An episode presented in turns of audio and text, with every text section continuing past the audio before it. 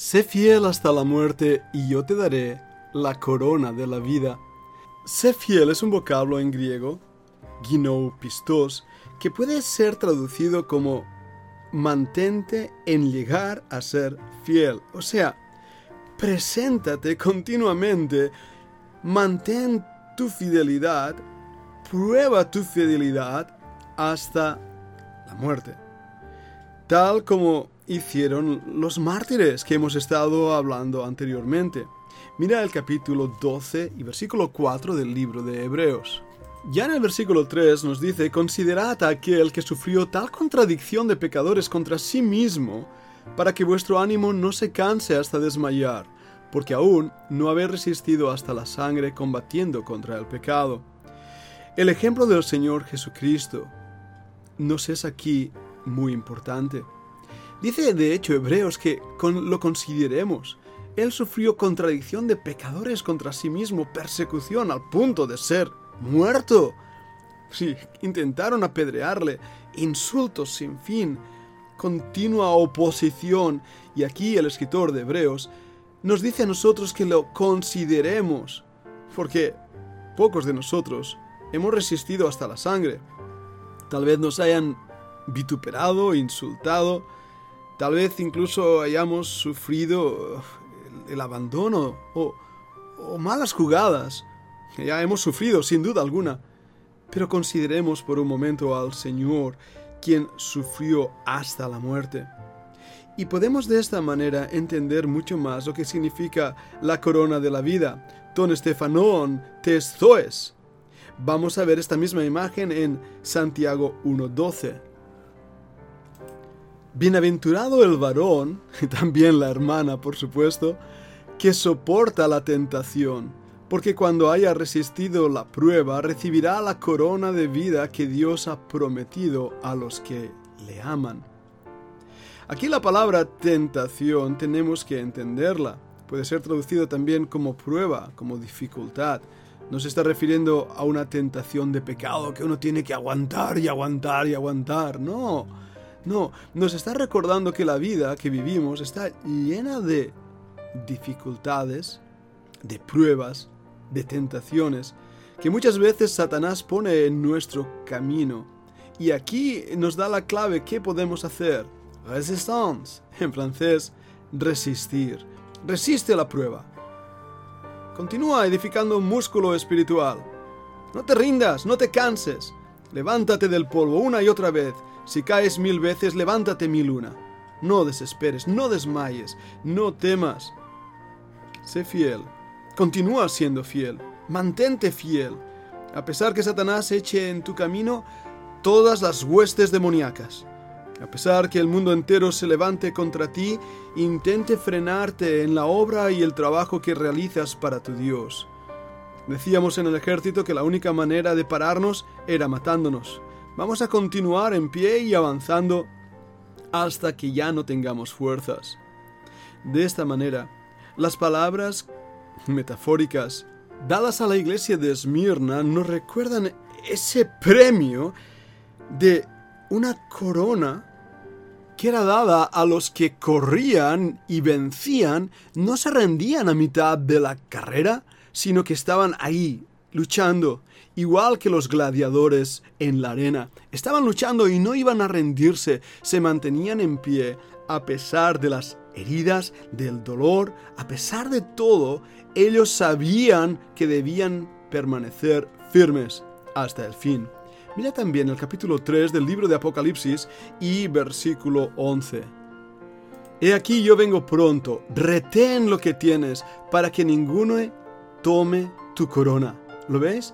Retén, resiste, es la misma idea. Mantén el puesto, mantén la torre, mantente firme, retén lo que tienes.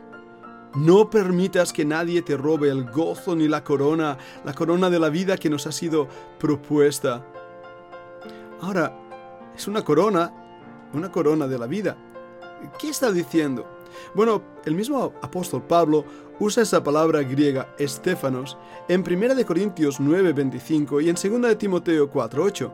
Vamos a abrir ahí las escrituras. Todo aquel que lucha de todo se abstiene. Ellos a la verdad para recibir una corona corruptible, pero nosotros una incorruptible.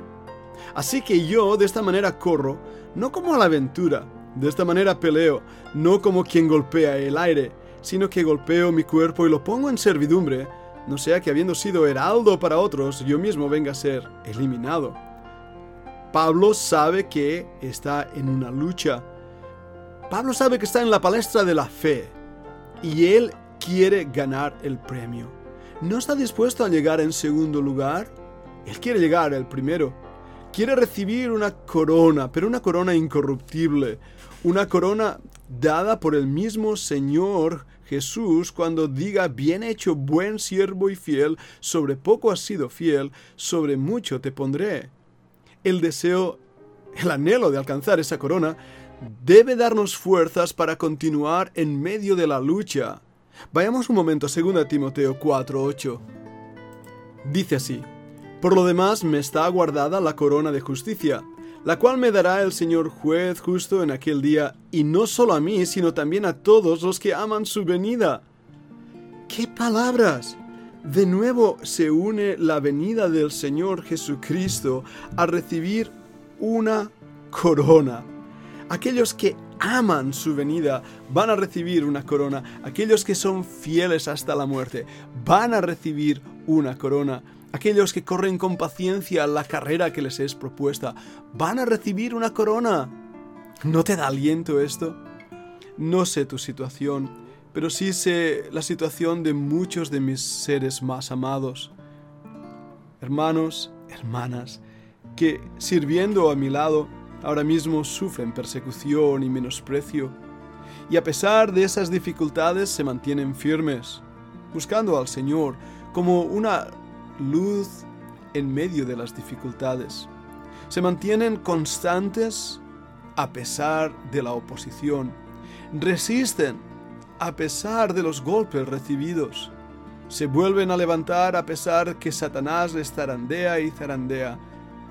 ¿De dónde viene esa fortaleza? Creo francamente que viene del Señor que nos sostiene en los momentos de dificultad, como si no Pablo y Silas estando en aquella prisión, en aquella cárcel, en aquel calabozo, en ese obligué, ese agujero en el suelo, así también llamado un olvidado, olvidado, algo que olvidas, olvidé, esa palabra era un menosprecio para aquellos que eran lanzados en ese agujero. Pero Dios no se ha olvidado de ti. Él continúa estando a tu lado y por eso te dice, no temas, no temas, no te dejes intimidar. Ah, sí, diez días, diez días parecen pocos días, pero todo el mundo sabe que diez horas, una hora en sufrimiento parece algo que nunca termina, interminable. El Señor nos exhorta a que permanezcamos firmes en la fe a pesar de las dificultades. ¿Puede el Señor librarnos de la persecución? Sí, puede, claro que puede. Y así lo ha hecho más de una vez.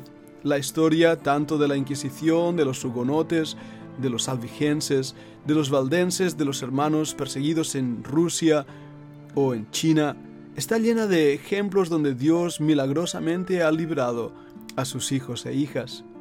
A otros, sin embargo, les ha hecho pasar por la prueba y la dura aflicción, pero creo francamente que les ha dado las fuerzas para resistir al diablo, para resistir la tentación, la prueba, para resistir en medio de los ataques del diablo.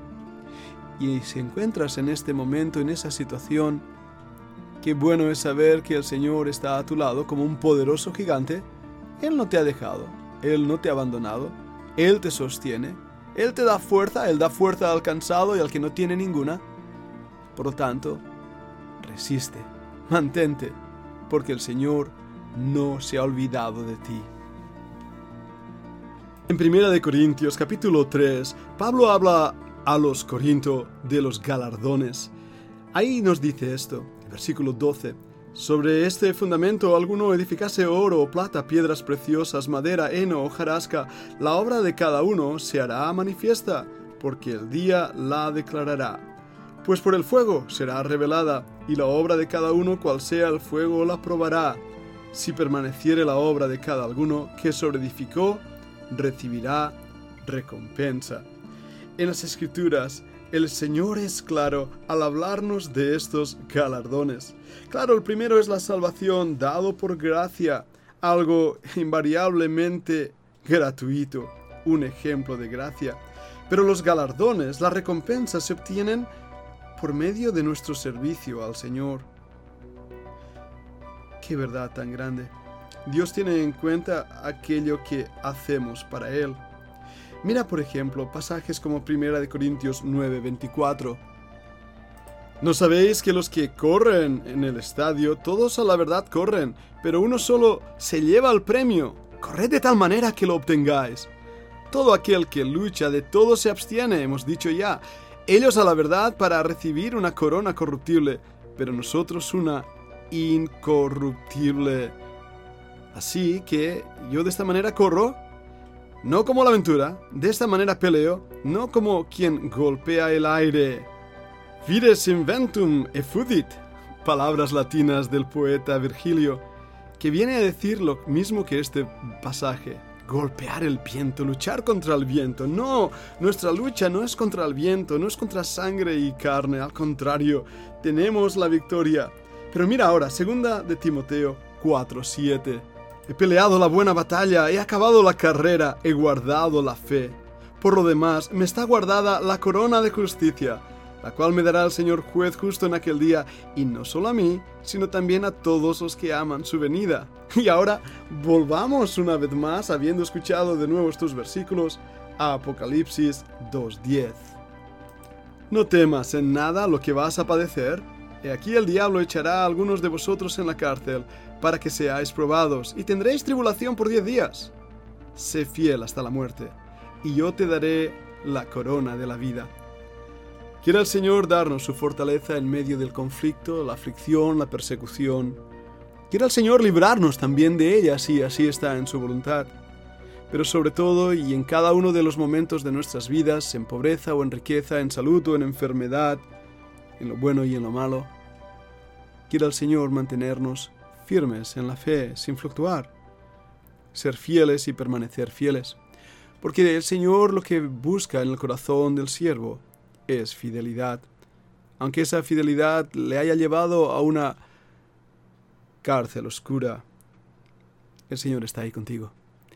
Quiera Dios darnos fortaleza en medio del conflicto y gozarnos en medio de la dificultad para ver su mano de poder obrar de formas que tal vez jamás habíamos imaginado. El Señor os bendiga, sigamos aprendiendo.